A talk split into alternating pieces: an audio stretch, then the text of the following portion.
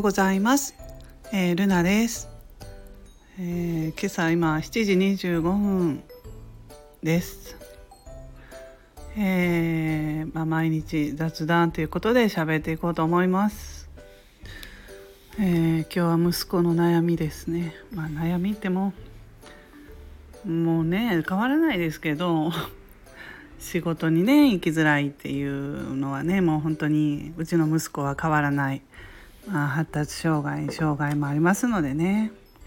でもちょっと最近ね、えー、職場の人に言われまして、えー、ねお宅の息子さん体力がちょっとなさすぎですけれども何か家でさせてないんですかみたいなこと言われてうん、あのコロナ禍なんでなかなかどこもあの出られなくってということを言ったんですけど確かに体力ない。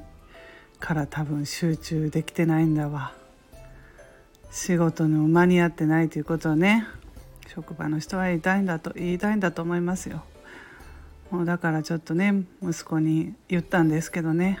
そんな急にあの母親のいうことをねピシッとね聞いてくれるかといえばね難しいわけなんですよ。まあ体がね弱かったのでうんまあね。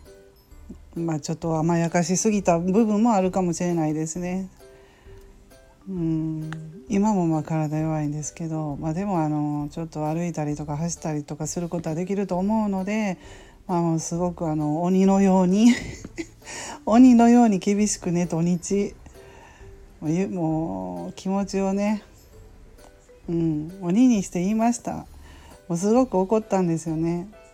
走ってきなさいと、えー、家の周りとかは走ってきなさいと。じゃないとなんか仕事ができてないって職場の人に言われたよって言ってまあ言ってね。まあ外でね。あの息子は走りに行きましたけれどね。あの すごく上手上手にって言うとあれですけどね。軽やかに。あの家の近所のところぐるっと走走ってるんですよね。なんかそれ見て私もうあっけに取られて。あのできるんだな。できできるんじゃないって。思ってなんかねスーッとこう胸が軽くなりました。はい。ね。え何なんでしょう。もう分かんないですよ本当に。分かんない。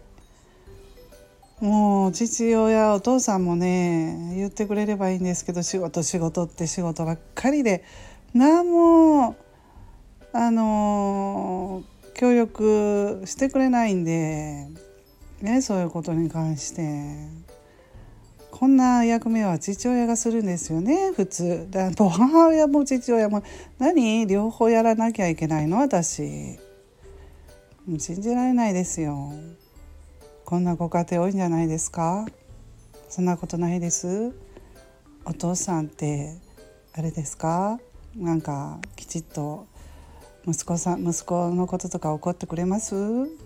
ねもう日頃の愚痴ばっかり、まあ、朝から朝から愚痴言いますけどね、うん、まあこんな感じで聞いていただけるとあの嬉しいです。